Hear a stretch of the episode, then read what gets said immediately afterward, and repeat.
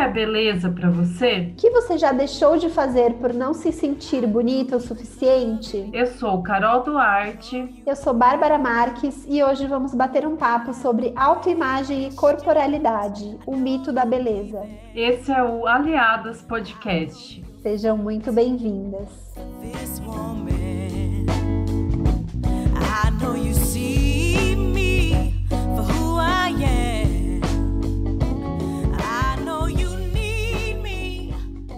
Quem nunca pensou, quem nunca se questionou, né, e nunca deixou de fazer algo ou fez algo, né, para que se sentisse mais bonita, mais autoconfiante, e isso sempre passando a autoimagem que a gente tem do nosso corpo. E será que sempre foi assim? Do corpo perfeito aí das deusas, passando pela beleza impecável das princesas, até o corpo magérrimo e sensual aí das modelos? A imagem do corpo feminino ela sempre esteve associada ao ideal de beleza. E esse corpo desta, né, das mulheres, ele também sempre esteve vinculado, seja um ideal de beleza, perfeição, ou mesmo de uma certa imortalidade, né, relacionada ao nunca envelhecer, um corpo que nunca envelhece, ou mesmo a essa sensualidade.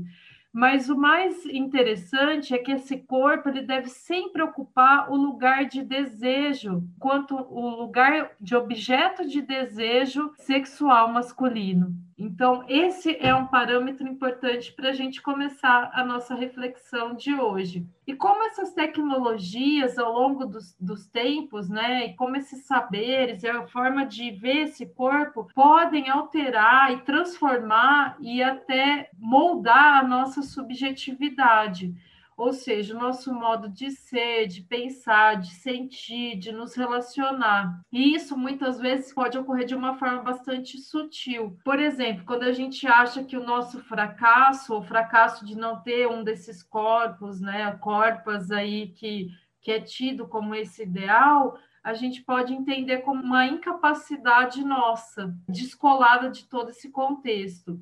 Então, a aparência da mulher acaba sendo sempre como um domínio público, como se ela sempre vai passar por uma avaliação desta sociedade e mais ela precisasse, além dessa avaliação, ela precisasse tirar 10, ou seja, ela tem que ser aprovada. E aí, depois disso, que aí a gente pode mostrar as nossas outras qualidades. Primeiro, teria que vir esse externo, essa beleza, dentro desses moldes inatingíveis. Mas o corpo feminino ele sofreu diversas alterações na forma como ele é concebido. Então, nós vamos pensar hoje alguns eixos aqui. O corpo afeta, o corpo e a cultura, o corpo e a sociedade. Numa sociedade aí de consumo, numa sociedade do espetáculo e principalmente do narcisismo, que são as atuais né, expressões aí da nossa cultura que a gente vê pós-moderna, como que será que a mídia, como será que as redes sociais e como será que tudo isso que a gente vive tem influenciado os nossos hábitos e principalmente voltando para os nossos hábitos de consumo? E a gente sabe que isso tem tido uma, um impacto muito grande na subjetividade feminina. A gente sabe também que durante séculos aí o nosso corpo acabou sendo invisibilizado, né, de alguma maneira, negligenciado e silenciado. Mas atualmente a gente, graças aí a muito, muita luta né, do movimento feminista, a gente tem denunciado esse lugar e conquistado espaços e lugares de fala e também denunciado essa lógica capitalista no sentido de cooptar aí os nossos corpos e, e nos incitar a um consumismo exacerbado. O que eu queria trazer aqui de dados para a gente pensar um pouco e aprofundar esse assunto é sobre os dados da indústria e da beleza, da estética, enfim, nesse sentido de que nos colocam aí como alvo né, de, de um mercado consumidor. Então, teve uma pesquisa da Sociedade Internacional de Cirurgia Plástica e Estética que foi divulgado em dezembro de 2019. No ano de 2018, foram registradas mais de 1 milhão 498 mil cirurgias plásticas estéticas no Brasil. Além das cirurgias, foram realizados 969 mil procedimentos estéticos não cirúrgicos. Sendo assim, o Brasil ultrapassou os Estados Unidos e se tornou o país que mais realiza cirurgias plásticas no mundo. Então, é um dado, né? Se a gente tem uma população bem menor, é, a gente já começa a fazer uma dimensão de quão grande é esse mercado. A Associação Brasileira de Indústria e Higiene Pessoal, Perfumaria e Cosméticos também divulgou que entre 2019 e 2020 esse mercado teve um crescimento de 7%. E em 2020 o crescimento real foi de 2,2%, mesmo estando numa pandemia, mesmo estando, né, numa crise, enfim, teve esse crescimento e a gente se tornou o quarto maior mercado mundial consumidor do mundo. São 23 bilhões 738 milhões de dólares que gira em torno dessa economia. Esses dados é, a gente está trazendo aqui porque é legal a gente pensar o quanto que a gente às vezes nem se questiona, né, de estar nele, de enfim, porque é uma rede que é feita mesmo para que a gente entre e se torne essas consumidoras, principalmente pelas redes sociais, porque a gente vê hoje na sociedade, se você não tem um like, as pessoas confundem like com ser aprovada, ter um comportamento que vai te trazer amor, like não é amor, gente. Like não quer dizer gostar. E aí a gente observa, associado a isso, as digital influencers, né? E quanto do nosso adoecimento, ou quanto das nossas neuras ou dos gremlins, como a gente disse aí no episódio anterior, está relacionado a esse padrão que a gente acha que é real. Então, sem a gente problematizar que lugar que é esse que essas pessoas ocupam, onde que está passando tudo isso, né? Será mesmo que a gente precisa de tudo isso? Para vocês terem uma ideia, né? O Instagram é uma rede social que cresce absurdamente. No mundo inteiro, ela tem um bilhão de usuários ativos, a maioria são mulheres. E o número no, recente no Brasil, a gente tem dados que falam que a gente passa de três horas e meia, mais ou menos, por dia conectados às redes sociais. O Instagram é a quarta rede social mais usada no Brasil. Nós temos 95 milhões de usuários. E aí eu te pergunto, como assim eu já me questionei? Será que as pessoas que a gente tem seguido nessas redes sociais, que tipo de pessoas são essas? Quais são esses corpos? Quais são esses padrões? Será que eles estão dentro né, de uma realidade? Ou será que a gente acaba se auto-sabotando, sempre procurando padrões inatingíveis, né? Por exemplo, eu comecei a me questionar quantas mulheres gordas que eu sigo, quantas mulheres é, com deficiência, quantas mulheres é, negras, quantas mulheres que são fora do meu perfil, do meu padrão, que eu estou disposta a aprender, né? E ver o mundo além da minha bolha. E isso é muito interessante porque são pessoas que a gente chama das corpas, são a diversidade dessas corpas, dessas representatividades elas devem constituir, nos ajudar a melhorar a nossa autoestima, para a gente ver e parar de apagar o sofrimento que essas redes sociais têm causado, porque a gente não tem que parecer bonita, ou pelo menos não o tempo todo, né? Então, isso é um padrão que gera muito sofrimento. A gente teve aí recentemente né, um depoimento da Ludmilla falando que para ela se sentir aceita, ela teve que se submeter, acabou se submetendo a uma cirurgia do nariz, acho que chama rinoplastia, e o quanto isso a gente acaba se mutilando, se lesionando né, de alguma forma se impedindo algum tipo de sofrimento para que de alguma forma a gente se sinta aceita, se sinta amada. Então, esse padrão, será que sempre foi assim? Acho que é legal a gente pensar um pouco como a gente está hoje, né? Eu trouxe esse cenário atual, mas será que sempre foi assim?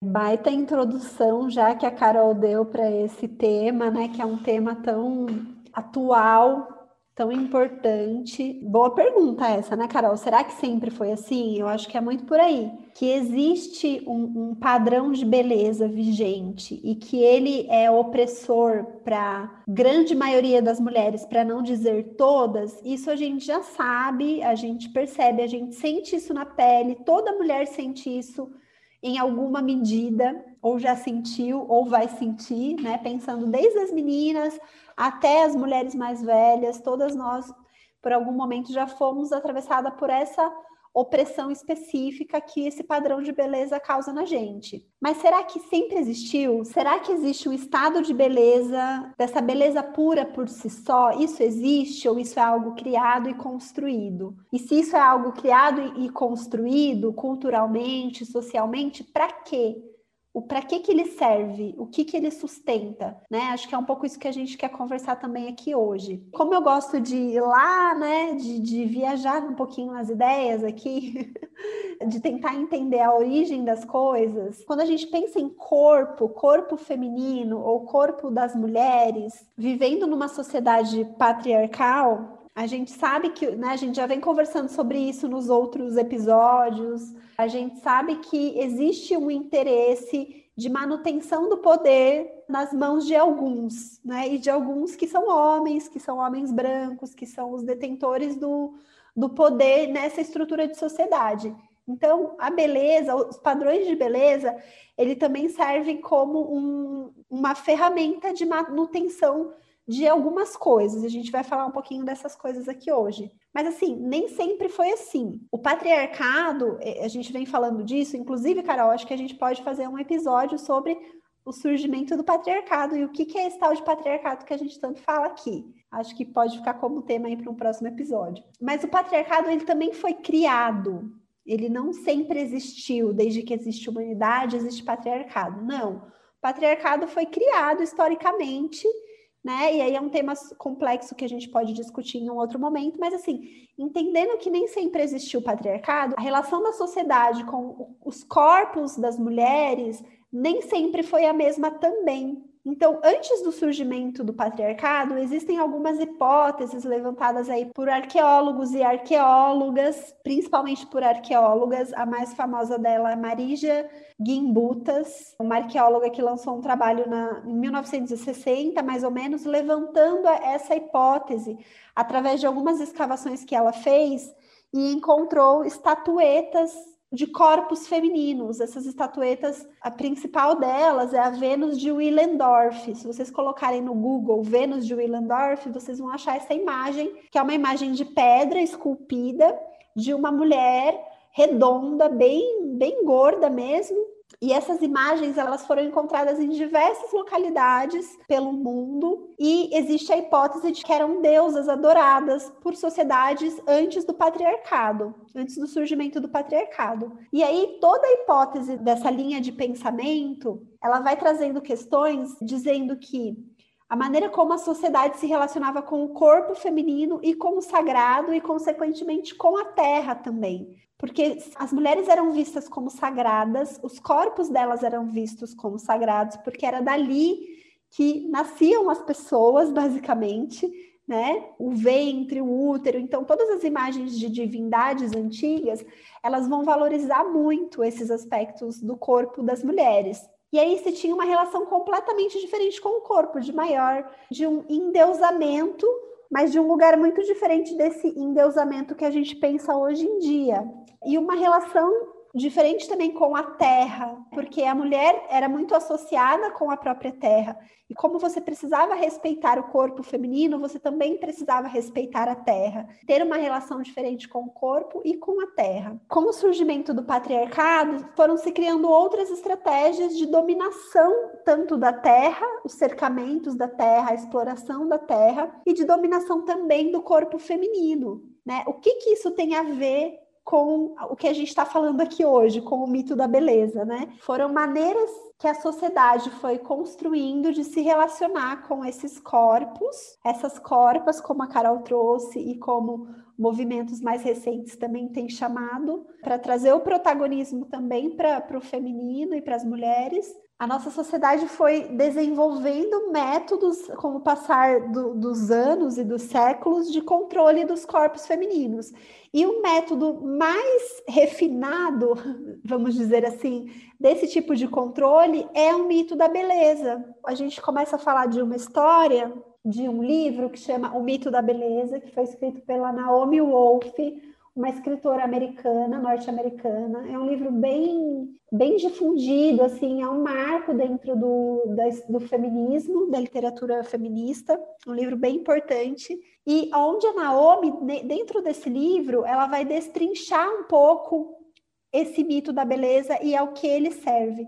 Né? Então, basicamente, o mito da beleza é essa ideia de que existe uma beleza universal e que todas nós devemos alcançá-la e que existe esse padrão e, e que ele está baseado em algo que está além do nosso alcance e que basicamente todas nós dentro de uma sociedade ocidental somos desde pequenas ensinadas sobre esse mito e instruídas a buscar ele acima de qualquer coisa. Então, mulheres que estão minimamente dentro do padrão vão buscar loucamente continuar nesse padrão ou aperfeiçoar esse padrão mulheres que estão fora desse padrão, ou corpos e corpas dissidentes, como a Carol falou, que estão fora desse padrão, vão ser corpos que são autorizados a sofrer diversos tipos de violência social que tem dificuldade de se encaixar, que tem diversos tipos de dificuldade, e aí o, livro o Mito da Beleza vai trazer muitos exemplos, muito dessa história, dessa construção. E aí a Naomi fala coisas muito interessantes, como, por exemplo, pensando que ela escreveu esse livro lá na década de 90 e que ela está falando desse lugar enquanto uma mulher branca norte-americana, né?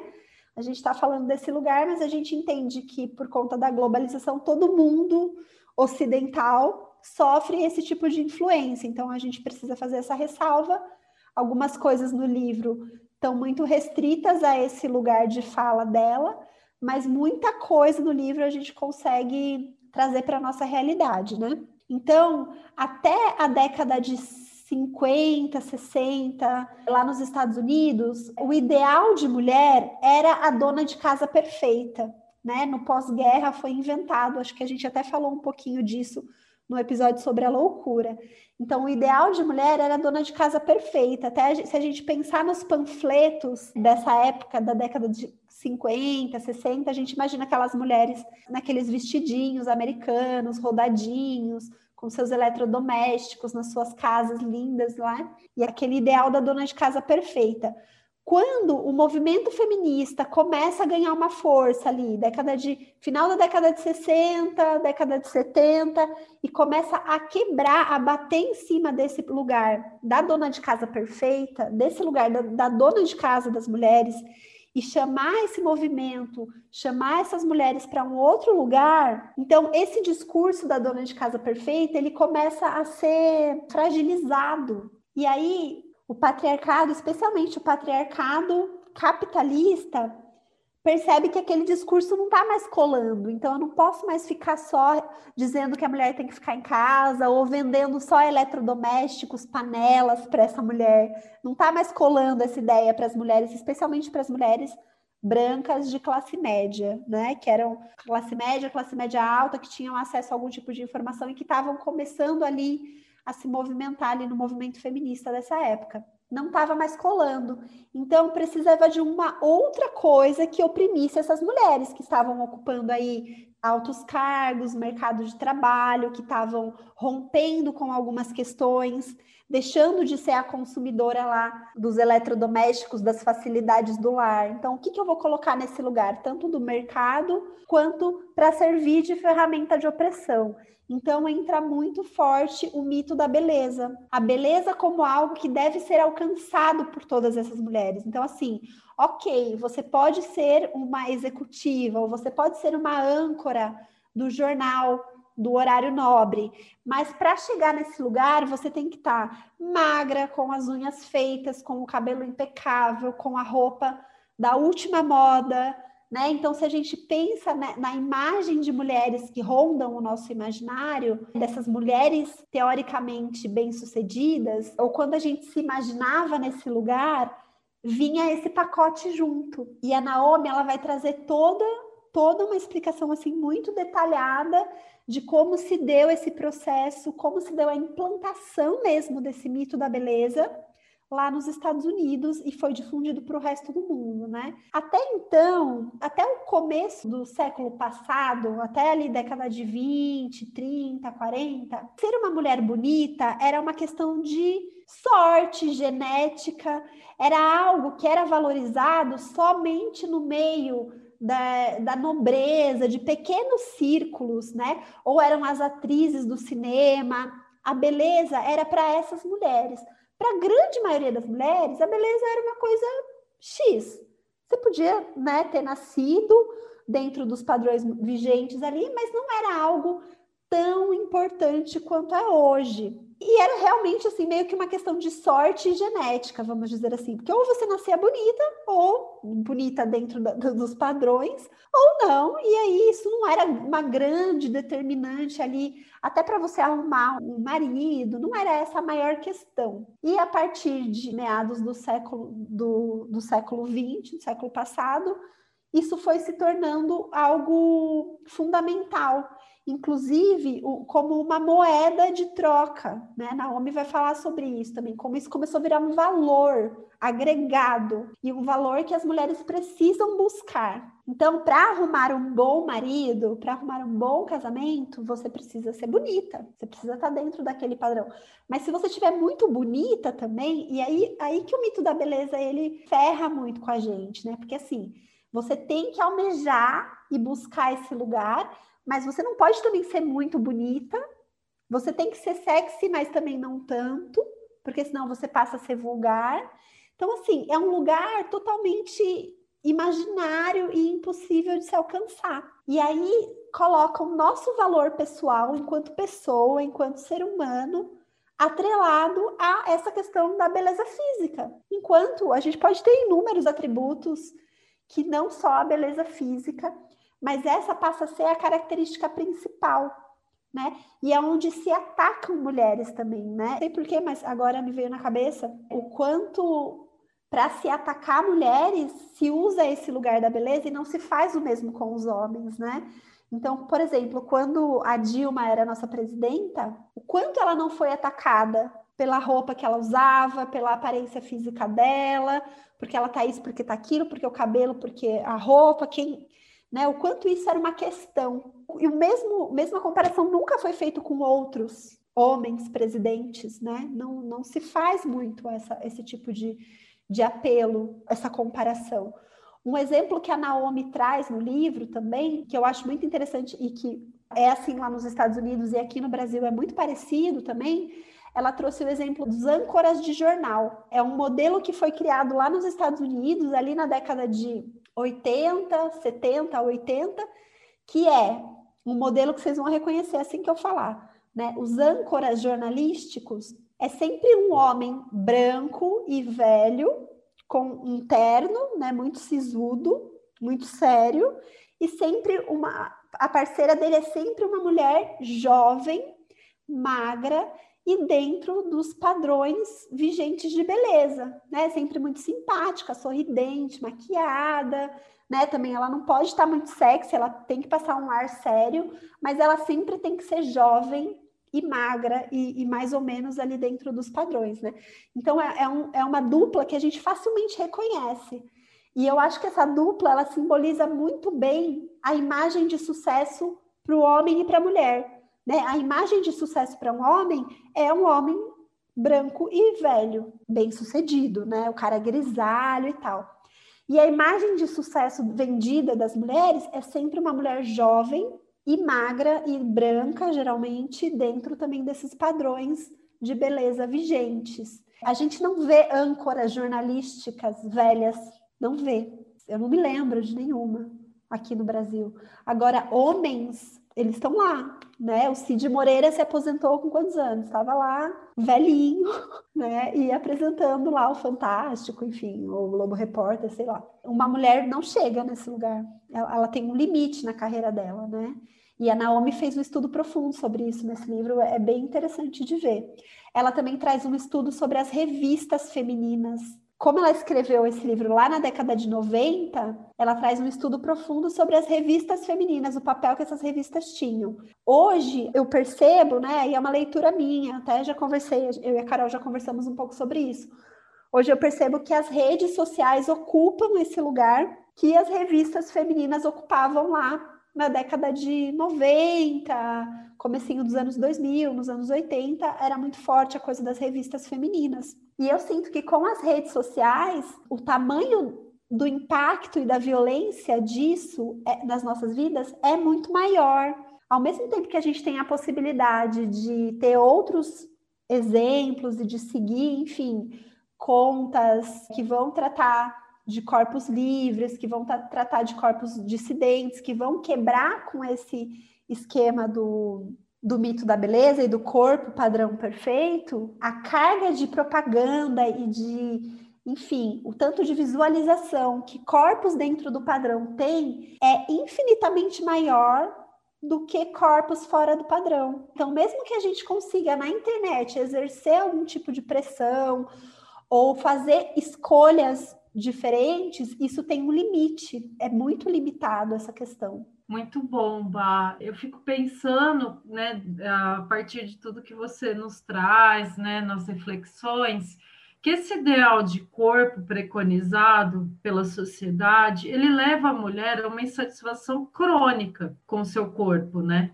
Então, é, a gente pode chegar a se odiar por isso, a ponto de nem olhar, querer mais olhar no espelho, enfim, ou adotar essas medidas muito radicais, que na verdade é, vai ser uma insatisfação tão grande que você pode fazer uma cirurgia disso, uma, um procedimento daquilo, mas nunca vai ser o suficiente, porque eu já estou até cansada de ouvir tantas coisas, né? Vai dando aquela angústia, né? Porque essa mulher ela tem que fazer um milhão de exercícios físicos, ela tem que desenvolver a simpatia, ela tem que não ser ansiosa, ela tem que estar nesses padrões.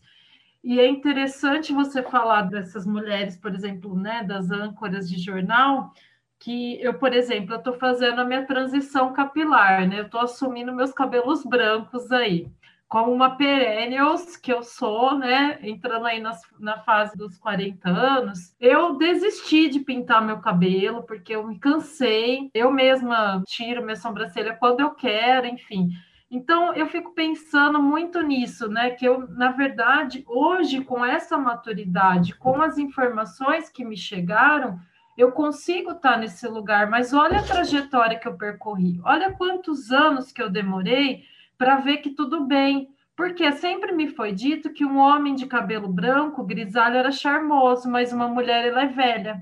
Velha como sinônimo de feia. Velha e relaxada. Isso, que é um pouco do que a gente conversou sobre, né, no episódio sobre autocuidado. Então, não adianta, se a gente tá com cabelo branco, não tá, cabelo liso, cabelo cacheado, enfim, magra, gorda, não importa essa insatisfação crônica ela vem desse lugar, né, que é proposital, porque essa indústria do corpo ela tem um interesse. E eu, gente, aqui ninguém está falando, por favor, né, que a gente não tenha que se cuidar, muito pelo contrário, né? Só que assim, a, a questão da saúde ela deve vir pensada num sentido integral a gente sabe que tem muitas mulheres que estão, né, não estão dentro desse padrão, estão muito bem de saúde. Então, o que eu quero dizer é que saúde não é sinônimo de magreza, muito pelo contrário.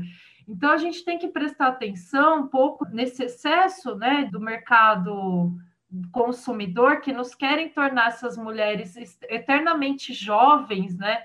E associar esse padrão como um lugar de poder, como se a gente perdesse o nosso poder a partir do momento que a gente também vai envelhecendo. E o corpo, gente, é óbvio que ele vai trazendo certas limitações também com esse tempo, né? Então, o nosso corpo ele passou a ser objeto de consumo e ele tem um valor mercadológico. E se a gente não tem essa consciência, é o que me preocupa hoje em dia, né? Que a gente vê bastante na, na clínica, na, né, com amigas, enfim, na vida, na sociedade. São mulheres cada vez mais descontentes né, com a sua imagem, e isso eu vou falar de transtornos alimentares, por exemplo porque é óbvio que dentro de uma saúde, né, de, de algo que eu possa comer, porque a gente tem que falar também de acesso à comida de qualidade, acesso à comida que não tem agrotóxico, né? Sendo que a gente está vivendo no Brasil e no Brasil do Bolsonaro, né? Diga-se de passagem. Então, isso tudo é muito difícil. Então, gente, acho que é o que eu falo, a meta é só sobreviver por enquanto. Eu sei que são temas bastante pesados, mas a gente precisa falar sobre isso. É, é, muito comum, principalmente na adolescência, quando, meu, o corpo é esquisito. Eu mesma sempre fui uma mulher alta. Aí eu crescia mais, só que o braço era grande, a roupa não servia. Ai, não, não tá cabendo isso, ou tá, né? Enfim, é aquela coisa estranha. A gente tem um estranhamento em relação ao que está vindo, a gente não conhece. E nessa fase, tem a influência de uma rede social nos dizendo que é importante você ter um padrão e se você não tiver likes, você não é bem-vinda nessa sociedade, isso é muito grave. O que a gente tem aí associado a transtornos psíquicos, principalmente ideias e tentativas de suicídio, isso é muito oculto, é só falado no Setembro Amarelo, que é uma crítica que a gente faz, né, de se dar visibilidade ao quanto isso é, muitos adolescentes vêm se cortando, né? Vem, que é o cutting, vem fazendo autolesões, automutilações, porque é isso, gente. Ninguém está feliz porque não está se sentindo aprovada. Quantas mulheres desenvolveram, principalmente no início aí da adolescência, na, né, no início da fase adulta, transtornos alimentares como bulimia, anorexia, vigorexia, aquele ponto de se olhar no espelho, tá magérrima e ainda se achar gorda, né? Então, o quanto isso é adoecedor, é fator de trazer sim esse contexto, é um contexto da patologia do social, que traz essa depressão, essa ansiedade, enfim, até uma melancolia.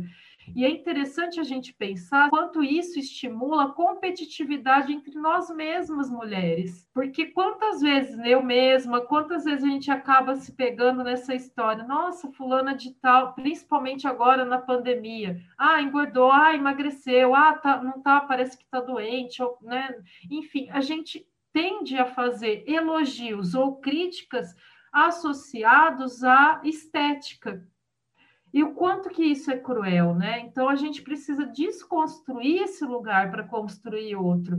E, gente, essa perspectiva, ela vem de uma perspectiva do Brasil colonial, que o corpo da mulher, em 1890 até 1930, os médicos tinham essa percepção que o corpo da mulher ele tinha essa conexão com o útero sistema nervoso. Então, se a gente tivesse, desenvolvesse atividades intelectuais, isso poderia gerar crianças doentes e mal formadas na gestação. Então, para quem que cabe isso? O direito a ser intelectual, a estudar, ao homem. Então, para quem que serve esse padrão de beleza? Para o homem, gente, é óbvio, óbvio, né? Que só explora a nossa força de trabalho, né? A nossa economia de trabalho, enfim e tende a deixar com que a gente se sinta mal, reprima os nossos desejos, as nossas emoções e cada vez mais sirva a, a, um lugar que nunca a gente vai se beneficiar. E aí eu me lembrei também, né, falando um pouco desses padrões, dessas situações, que na antiga tradição chinesa, eu não sei se você já lembra, já ouviu falar dessa história dos pés de lótus, que as mulheres amarravam, as mulheres jovens, né? Elas tinham que andar com umas amarras apertadas nos pés para que eles ficassem pequenos. Então isso parece que se remonta aí à origem das dançarinas, né, das classes abastadas aí nessa dinastia chinesa, século 10 e 11 e aí é interessante que essas mulheres, é, o pé delas já dizia a que classe social elas né, pertenciam. Quer dizer o quê? Que ela não precisa trabalhar, ela pode ter o pé ficar amarrado o tempo todo E aí esses pés eram totalmente deformados, mas isso era tido como um padrão de beleza nessa cultura chinesa. E essa foi uma prática difundida em todo o país, né? Obviamente, pois ele foi, foram campanhas e mais campanhas contra isso, mas só no início do século XX, né? Então, você imagina quantas deficiências essas mulheres sofreram por conta do, dessa pressão, desse lugar, que é, é você bater o olho e saber, olha, essa pessoa pertence a tal classe social. Que loucura que é isso que, que fizeram e que fazem aí com a gente o tempo todo. A Naomi, ela traz essa visão que ela fala muito bem, que chama o ciclo de ódio a si mesmas. Esse é um instrumento essencial para o funcionamento da indústria da beleza, porque se eu me odeio, eu vou comprar cada vez mais produtos e consumir cada vez mais procedimentos e cirurgias a ponto de que vou dar esse lucro, mas eu nunca vou estar num padrão que, que seja ah, tão suficiente. Eu me lembro né, de ter atendido um tempo uma mulher trans, linda, maravilhosa, e toda vez que ela né, ia para o atendimento, ela se queixava de alguma questão relacionada ao corpo dela. Então, eu lembro que ela estava sempre trazendo né, é, um sofrimento muito grande, porque ela queria, ela fazia uma cirurgia, daqui a pouco ela precisava outra, e mais outra, e mais outra. Então, assim, o tempo todo ela estava colocando isso à prova né? E o quanto isso é desgastante, o quanto que isso é impossível de ser atingido, seja uma mulher cis, uma mulher trans, e o quanto isso nos torna vulneráveis. A nossa autoestima, ela está o tempo todo à prova, o tempo inteiro. Então, gente, é um exercício. Todo dia que eu acordo, é claro que tem dia que eu tô, nossa, que bagaço, eu tô assim, cheia de olheira, eu tô cansada, eu tô isso eu estou me sentindo feia. Então, assim, isso é uma construção. Então, a gente tem que lutar contra isso o tempo todo, né? Então, isso realmente é muito desgastante. A gente tem que lembrar que o padrão de beleza, ele é, como ele é, né? Se a gente for pensar, ele é jovem, é uma mulher jovem, branca, de cabelo liso, rosto simétrico, pele sem nenhuma marca, sem nenhum tipo de, de de pinta, mancha, lesão, né? Então, assim, quem é jovem eternamente? Né? Até quando a gente fala a palavra velha, ela é falada de maneira pejorativa, parece praticamente um xingamento, né? Velha, tá me xingando, me xingou de velha. Por que, que ser velha é, precisa ser um xingamento? Ou a gente precisa entender isso como uma ofensa? Por que, que é tão ruim? E aí, se a gente for pensar em toda a construção sobre a velhice, principalmente sobre a velhice das mulheres, né? Quanto ela, ela é cruel. A gente precisar ficar correndo atrás de um lugar que não vai chegar, não vai chegar. O cabelo, ele, ele vai branquear em algumas mulheres, ele vai cair em outras mulheres, vai cair um pouco, vai mudar de textura. A pele, ela vai mudar ao longo da, dos anos. E essa busca desenfreada por se manter num lugar é muito causadora de adoecimentos, de, desses todos os adoecimentos aí de transtornos que a Carol falou, transtornos alimentares, transtornos de autoimagem. E a gente precisa realmente fazer esse exercício de diariamente treinar o nosso olhar. Não é treinar, é reeducar o nosso olhar e é um nadar contra a corrente, gente. Não é simples fazer isso. A gente está aqui falando, mas também temos os nossos BOs aí com, com, o mito da beleza, né, Carol? E com o processo de envelhecer, enfim, tudo isso. E essa noção equivocada que, que a nossa sociedade vai passando de que a beleza está associada com saúde. E não está. Não necessariamente. Né? Na verdade, não não tá. Essa coisa das musas fitness, né? Que é uma coisa super em voga. Então, aquilo é vendido como saúde, como um lifestyle de uma vida ideal né, de uma alimentação, aquele pratinho com saladinha, com pouca comida, aquela mulher loira, magra, perfeita, com roupa de yoga na frente do seu mini prato de mini salada com seu suco verde, sabe? É vendido como saúde. Gente, não é saúde, não é isso. Corpo é mais do que isso. Para que que serve um corpo? Por que que eu tenho um corpo? Eu acho que eu gosto de fazer esses questionamentos, sabe, Carol? Eu gosto de trazer para esse lugar Meu corpo, para que, que ele serve? Por que, que eu tenho um corpo? O que, que eu posso com esse corpo? O que, que esse corpo deseja? Que movimentos ele gosta de fazer? Como que ele gosta de se movimentar, de se expressar? E aí, eu gosto muito de trazer uma reflexão que a Clarissa Pinkola Estés traz no Mulheres que Correm com os Lobos. Eu tento fugir desse livro, mas ele volta.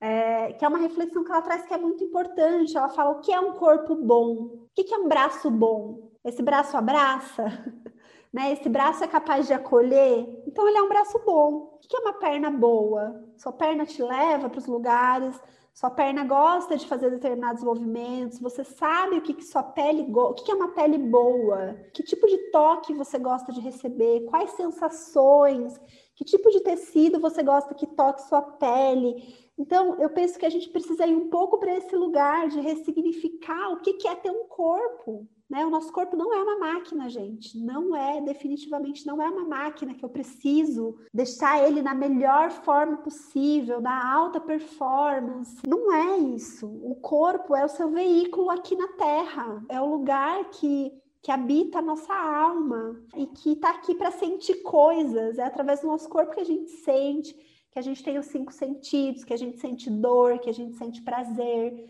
É o nosso corpo que permite que a gente se comunique com outras pessoas, que a gente se conecte. Essa é a função do nosso corpo. O que, esse corpo gosta? O que, que o seu corpo gosta de fazer? Quais sensações são prazerosas para o seu corpo? Quantas vezes a gente deixa de fazer, e aí voltando lá para a nossa pergunta do início do podcast, né? Quantas coisas a gente já deixou de fazer por achar que o nosso corpo é inadequado? Então, deixei de entrar numa piscina, por exemplo, né? Um relato de, de uma paciente minha. Tava super calor, eu queria ir para a piscina, mas eu não tinha depilado minha perna. Daí eu não fui para a piscina. E aí esse corpo que queria sentir a refrescância, que queria se divertir na água, que se, queria se sentir livre, não se permitiu porque não estava com a perna depilada. Ou quantas meninas, né, ficam com vergonha do próprio corpo, ou ficam de camiseta, ou têm vergonha de colocar uma roupa de banho, de ir para o mar, de ir para a piscina, de se movimentar, de dançar. Quantas coisas a gente deixa de fazer porque acha que o nosso corpo não está adequado. Então a gente tem que repensar isso. O que é um corpo adequado? O que é um corpo de verão? Eu sei que está acabando o verão agora, está entrando aí no, quase no inverno já. Mas o que é um corpo de verão, gente? O que é um corpo de praia? Sabe? É um corpo que vai na praia. Então a gente precisa começar a quebrar com algumas coisas e não é um trabalho simples. A Carol estava falando sobre tudo que a gente precisa, né? Todos os produtos, a coisa do capitalismo, como abraça, né? Essa questão, o quanto isso serve, o quanto isso é importante para o capitalismo, o quanto a gente consome, mas assim, eu fico pensando o quanto do dinheiro já foi para esse lugar, do dinheiro que poderia estar indo para outras coisas, sei lá, para eu viajar, para eu comer num restaurante gostoso, mas está indo para quê? Para manicure, depilação. E, de novo, não é que a gente é contra, gente. A gente também tem os nossos ritos de beleza, não é que a gente é contra isso. Mas a obrigatoriedade disso e o tanto de coisas que a gente tem que fazer para estar tá dentro do padrão. Então, é cabeleireiro, massagem, depilação, fazer a unha, é, comprar as roupas da moda, comprar o shampoo, o creme, a máscara, a máscara facial, o, o creme para olheira, o creme para o cotovelo, o creme para não sei o quê né? Então, quanto do nosso dinheiro já foi para esse lugar? E não é só o nosso dinheiro, gente, é o nosso tempo. Quanto tempo as mulheres levam para ficar prontas para sair, para ir para o trabalho? Quanto tempo do seu dia ou da sua semana você gasta? em salão de beleza ou em casa se arrumando? Quanto? E quanto que os homens gastam? Vocês percebem o quanto que, que o patriarcado ganha com isso? Vamos voltar lá no exemplo lá das âncoras de jornal. Quanto tempo que a Patrícia Poeta gasta para ficar pronta para o vídeo e quanto tempo que o William Bonner gasta? Quanto de dinheiro que a Patrícia Poeta gasta com questões de beleza e quanto que o William gasta? E o que, que ele faz na vida dele com esse dinheiro extra e com esse tempo extra e o que, que ela deixa de fazer com esse dinheiro extra e com esse tempo extra. Então, são coisas que a gente precisa começar a pensar, gente, urgentemente. Ai, já fiquei nervosa, já fiquei pensando várias coisas. já vai me dando um, ódio, assim, né? Que é isso, acho que o que a gente precisa falar é da obrigatoriedade. Nenhuma feminista precisa não estar depilada, não é isso, porque, aliás, isso é uma coisa que nos atacam, né? Usam para nos atacar, achando que estão nos atacando, né? Ai, que dó. Mas, enfim, acho que é legal a gente, né, já conversou bastante coisa aqui. E eu queria trazer uma perspectiva, que é isso que a Bárbara falou, né? O que é esse corpo? Como que a gente pode nos reapropriar desse nosso corpo? Isso é uma estratégia de luta, é uma estratégia de sobrevivência e de resistência. Então, eu quero sempre, acho que é muito bom a gente resgatar os nossos saberes ancestrais dos povos originários. Então, a gente vai deixar aí depois até né, nas dicas um compilado belíssimo sobre feminismo decolonial latino-americano que traz essa perspectiva das mulheres indígenas porque o que, que elas entendem? O corpo como um território. Os nossos corpos estão unidos aos territórios que nós habitamos. E aí me lembra, né, o filme A Pele que eu habito, né? A gente está habitando esse corpo, né? Esse corpo ele é único, ele é sagrado, ele é individual. A gente está nesse corpo dentro de um território. E esse corpo ele é diverso, ele é bonito, ele é sensorial, ele tem várias nuances, né? Será que a gente tem consciência das ações que podem libertar as nossas corpas, né? O que, que, é isso? Ou será que a gente está permitindo esse domínio né, desses invasores, assim como acontecem nos territórios? Aconteceu isso, né? Os povos originários tiveram o território invadido, colonizado, violentado e as mulheres estupradas, né? Não é à toa que tem essas perseguições, né? Assim como na caça às bruxas, os corpos das mulheres eram totalmente tirar todos os pelos para achar algumas marcas supostas marcas para as bruxas. Então, isso vem ao longo dos anos, essa invasão dos nossos corpos, né? essa violência. Por quê? Porque não querem que a gente se organize de uma forma coletiva, né? que a gente consiga lidar com a nossa potência e com a nossa força. Porque você imagina, Bá, todas as mulheres quebrando esses padrões a partir de amanhã, nenhuma mulher é mais obrigada ou refém disso. Você imagina que liberdade? Você imagina? A indústria quebra, quebra porque eu mesma vou fazer minhas coisas, ou eu vou apoiar minha, minha mana ali, tem algum saber relacionado a isso, uma vai ajudando a outra. Olha que diferença que a gente teria, olha que impacto nesse território corpo, né? Que tipo de legado que a gente quer deixar para o nosso corpo e para o nosso território? Esse é um saber muito lindo que as mulheres indígenas latino-americanas têm resgatado. E quais são essas ferramentas? E elas vêm trabalhando a partir deste guia com base no corpo, nos sentidos, para entender que diálogos são esses, quais são essas alianças, as relações, né? É, a gente precisa transformar a nossa realidade.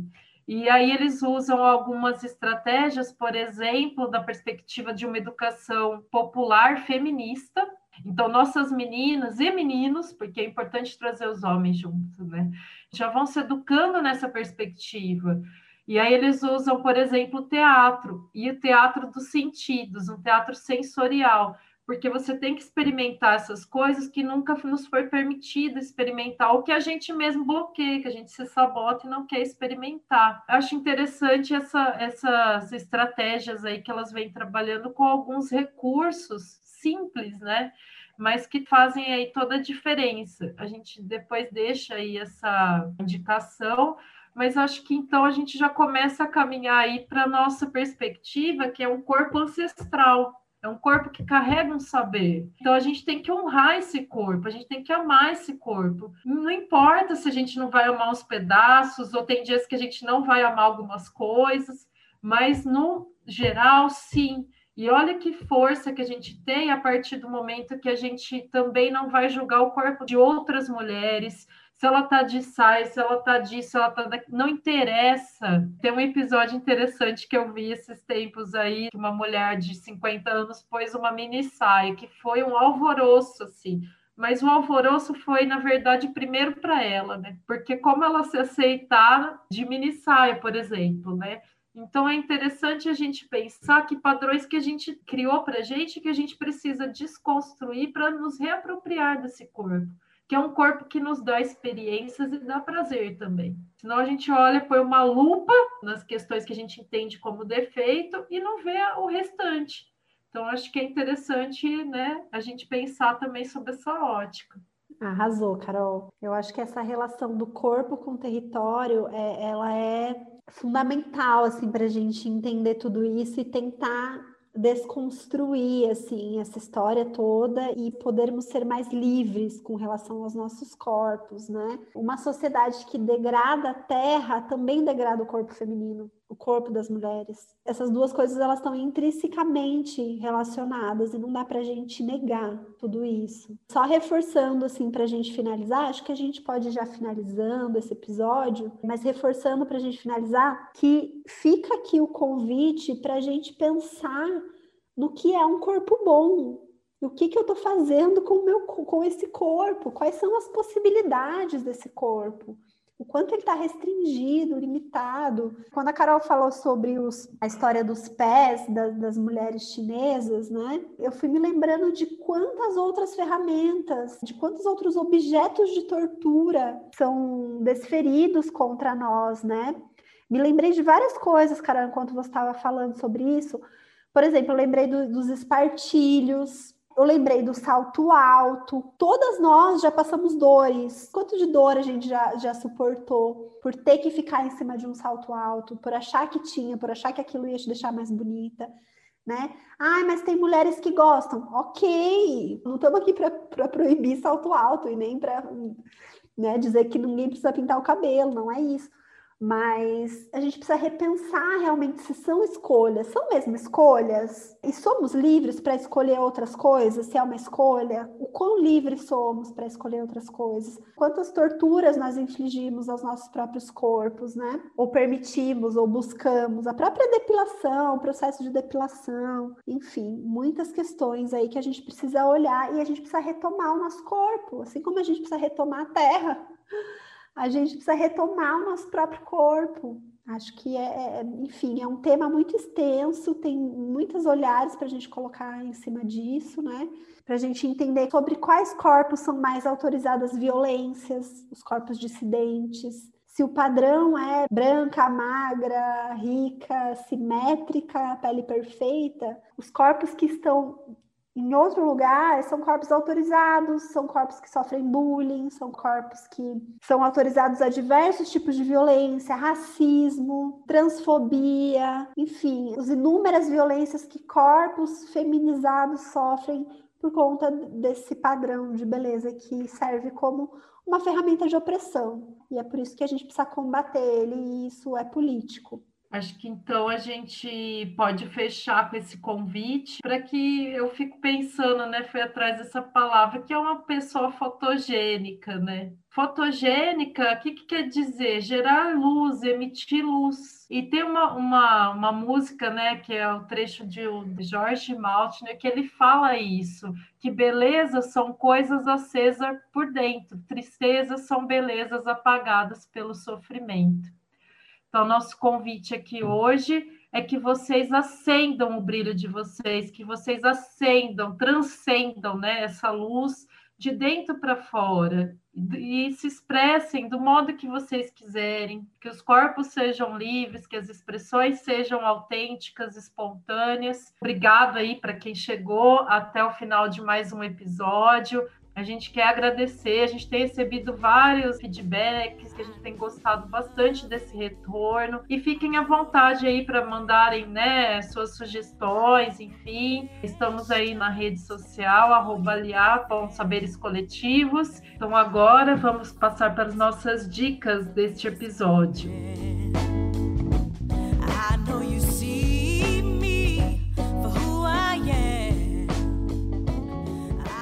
Vai começar aí com algumas páginas só para esquentar né, o debate aí. Algumas páginas que a gente conhece, inclusive um é amigo nosso, maravilhoso. Então a gente tem aí o do Instagram, arroba Estudos do Corpo Gordo. Tem também arroba tamanho underline, Miss D, né? É, Miss G Burlesca, Miss D Burlesca, também muito legal. E arroba Movimento Corpo Livre, que é da Alexandra. E aí, pensando um pouco também nessa, nessa diversidade, tem o documentário da Frida Kahlo, que ela sinta que envolve uma bomba.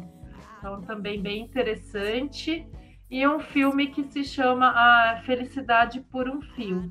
Então, essas aí são as minhas dicas deste episódio.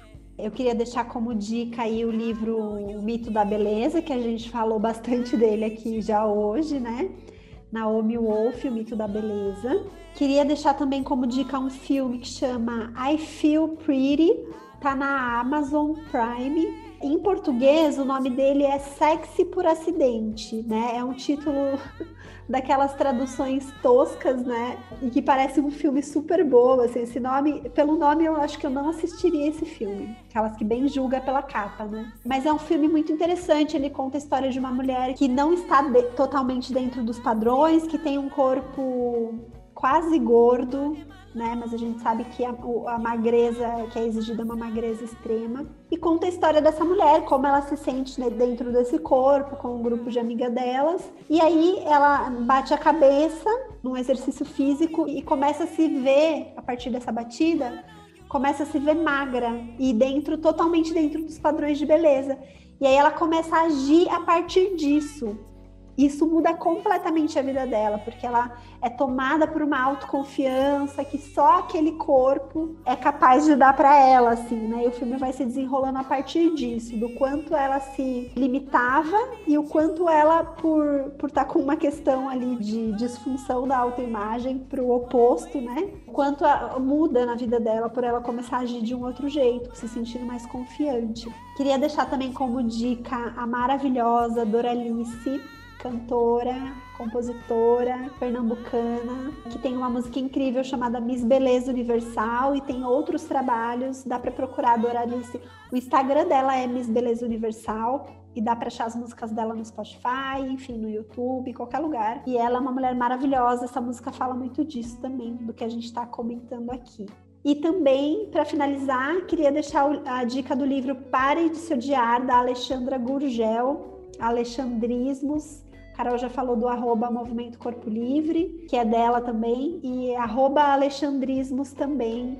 A Alexandra, ela fala muito sobre a história dela, o ponto de vista dela, como ela transformou a relação dela com o corpo dela. Muito interessante. Queria agradecer quem chegou até aqui, quem ouviu a gente até agora, quem está seguindo a gente aí nos outros episódios. A gente está muito feliz com esse projeto aqui do podcast. Está sendo algo que tá, tem feito muito bem para a gente. A gente tem recebido feedback feedbacks muito legais que estão enchendo o nosso coração assim, de alegria nesse momento pandêmico tão difícil. E fica aí o nosso agradecimento para todo mundo que está ouvindo a gente. Se você gostou, compartilha com as pessoas queridas. Se quiser seguir a gente nas nossas redes sociais, arroba. Estamos lá no Instagram, manda uma mensagem, manda um oi, vem bater um papo com a gente sugestões de temas, estamos super abertas. E como aqui é quase um radinho, né? Posso mandar um, um recado, Carol? Ah, por favor, fica à vontade. Temos muitas ouvintes internacionais. Eu queria mandar um beijo para Camila que escuta a gente lá da Irlanda. Beijão, Camila. E quem sabe, né? Mandem aí a gente pode passar uns recadinhos aqui, como, como um radinho mesmo, recados finais, né? E esse foi mais um Aliadas Podcast as aliadas da sua saúde mental.